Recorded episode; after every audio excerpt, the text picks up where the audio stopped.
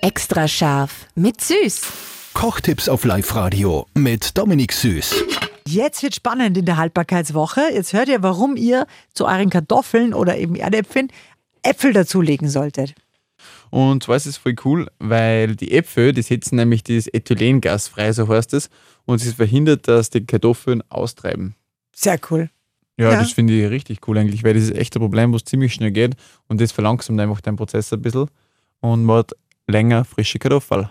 Vielleicht sollte man Äpfel auch ins Hochbeet legen, vielleicht treibt es Unkraut dann auch nicht aus. Ja, oder ins Bett, dass man selber frisch bleibt. Für jüngere Haut. Okay, wenn man es mit Orangen macht, kriegt man Orangenhaut.